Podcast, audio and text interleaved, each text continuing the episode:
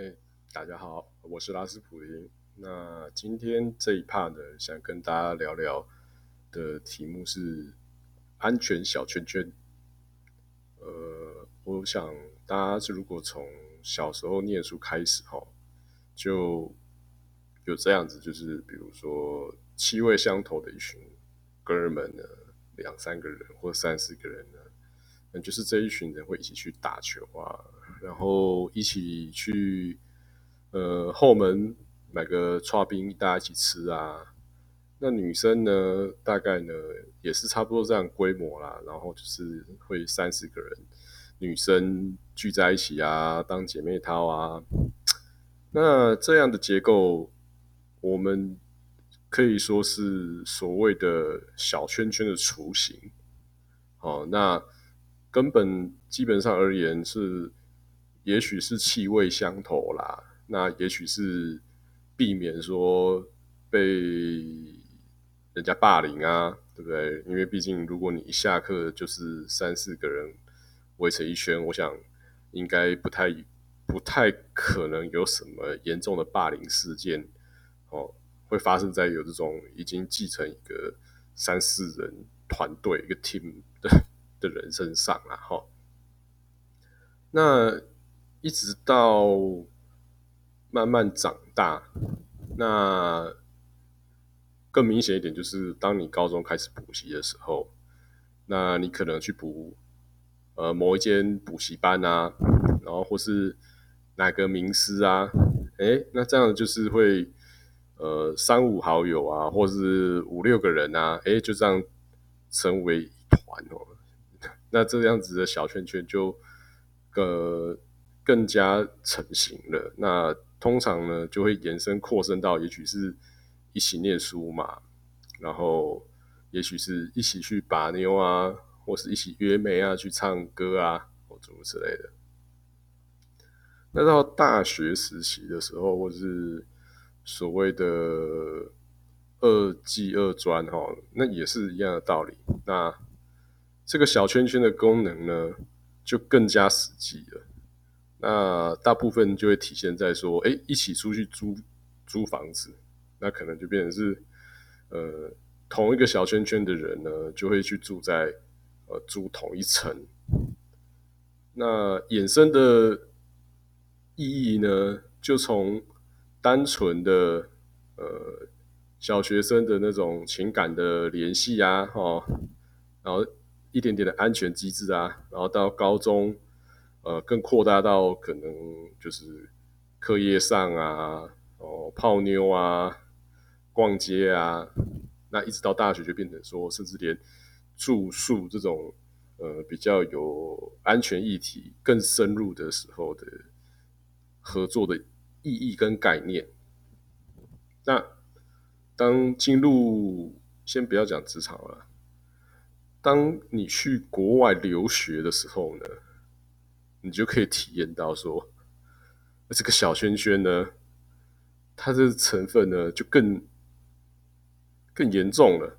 但它甚至可能呢，已经不单单是一种情感交流，或是说联系啦，然后或是很单纯的一种呃治安或是居住的安全考量。它甚至可能会影响到你的。呃，也许你的打工，那也许更严重讲一点，也许影响到你的就业。呃，比如说你可能是某个圈子的人呢，哎，你才能接到某种翻译哦。那或是某间公司呢，呃，在真人了，哎，小圈圈的那 那一群人呢，就会互相先通报，哎，那个哪边在争什么东西呀？也许是争业务啊，哎，那你赶快先来投。那所以呢，这样的小圈圈的意义呢，其实已经慢慢的会逐渐有点像帮派的概念，没错吧？就是说，它已经到了可能是让你去应付一些可能有利益冲突那个议题的时候呢，这个小圈圈它就会体现出它的功能。就像我说的啊，如果你不是那个圈子、那个某一圈的人，你可能呃怎么样都接不到呃展场翻展场的翻译啊，或是怎么样？哎，你等你看到的时候，搞不好哎职缺都已经呃关闭了，你才知道说哦，原来有增这个缺啊，对不对？那听起来小圈圈这个东西呢，就会它有非常看起来哎，好像还有相当严重啊。那是不是大家应该去呃要挑一个好圈圈哦？不然呃是不是很难混下去？那确实呃，如果你没有足够强大的心理素质，或是你本身的呃战力。不是这么的过人的时候，找一个好的小圈圈待着，确实是对你有帮助的。哦，更更直白的说，对呃，相对就是可以更保护你的安全嘛。那进入这样的小圈圈有什么代价呢？然后像有点像我们看那个黑社会电影哦，那个你要替，比如说你要替老大。你要替老大去顶罪啊，或什么什么的，或是说什么呃老大杀人呐，你要出来干嘛？帮忙去蹲啊？没有啦，其实如果只是一般像我们常见这种人际小圈圈呢，大多就只是变成一种分你我，然后对于一个议题有共同表达态度的一种系统。哦，比如说，呃，这一票人哦，这个圈圈就是每个人都要喜欢某个政治人物啊。那你可能呃，为了待在这个圈圈，你必须就要压抑你的看法，没错吧？比如说，啊，或者是说，哎，这个圈圈是很喜欢韩星的，那呢，其实你很喜欢看日剧，啊，你也不能讲说，哎，不好意思哈。其实我觉得韩星还好诶，我比较喜欢日本的某某某。那你你如果很白目的这样开口讲，那你想必然一定是被踢出这个圈圈吧？是不是？所以说，呃，这个这个就是一个例子哈。呃，小圈圈它会变成让所有人的意见呢变成一致啊。你如果有看法的人呢？就必须要学着没看法。哎，那反过来讲，你本来对于事情不敏锐、没看法、没意见的人啊，反正就大多数人觉得，呃，今哦这一季大家应该去追韩剧，就去追韩剧啊啊啊！接下来应该去看洛南电影，大家赶快去看啊。那暑假该去澎湖玩，大家一起去澎湖玩嘛。哎，所以小圈圈这种东西对于没有很强烈自我思考能力的人，或是自我意识的人，他是非常棒的。那回过头来讲，这也是为什么你可以发现华人特别喜欢搞小圈圈，啊，台湾人呢也蛮喜欢的。那我们一路从常见的，比如说哦，某某企业哦，就是清大帮，呃，或者是诶交大帮或什么，当然这也可能是外面的人谣传的啦。某个企业到底是这样？呃，我想我们不要多做评论哦。那在某一些科系，哎，比如说哎，那你是正大帮啊，哦，或是呃淡江帮啊，或是台大帮啊，诸如此类的哈，就是我我们很习惯的。会自己去找一个脉络，然后把人分类，然后分类之后呢，形成一个团体，然后团体呢，也许就会有一个一两个领袖等级的人，那剩下的人就可以放空脑袋，反正只要追寻这个团体，那你就可以继续待这个小圈圈，然后非常安全，因为毕竟会形成一固一定程度的地盘嘛，哦，地盘的效应。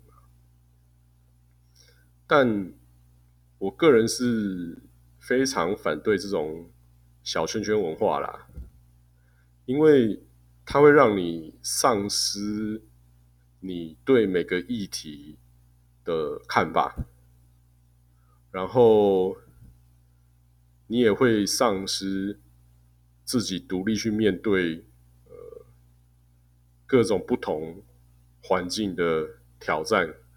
呃，要我们不要讲要维和嘛，各种环境的挑战，独立面对，独自面对，是吧？那这也是为什么我一直认为说，如果你是一个没有什么很独立思考想法的人，那你自然就会想要待在一个小圈圈里面。那哦，有时候我们看到看到，比如说呃，有些赖群哦，他会。贴某个人的照片，然后批判哦，这个人怎么？也许哎，这个男的怎么那么胖啊？干嘛不减肥？或是哎，这个女的，哎呦，看起来怎样怎样怎样的？这个是有时候我们会在某些人的赖群哈，或是族群这种小圈圈里面看到的，因为他们也是透过这种手段去，算是凝聚一种团体的向心力嘛。而毕竟在圈圈内嘲笑任何。单一目标的时候，大部分的人就是会跟着嘲笑，没错吧？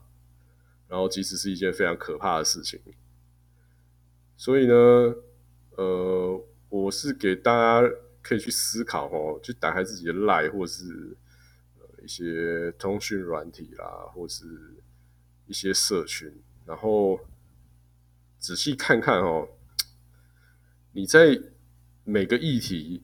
你能不能很轻松的表达自己的意见？还是每次你要发言的时候呢，你都要多想几一下哦，多想个十秒或十分钟？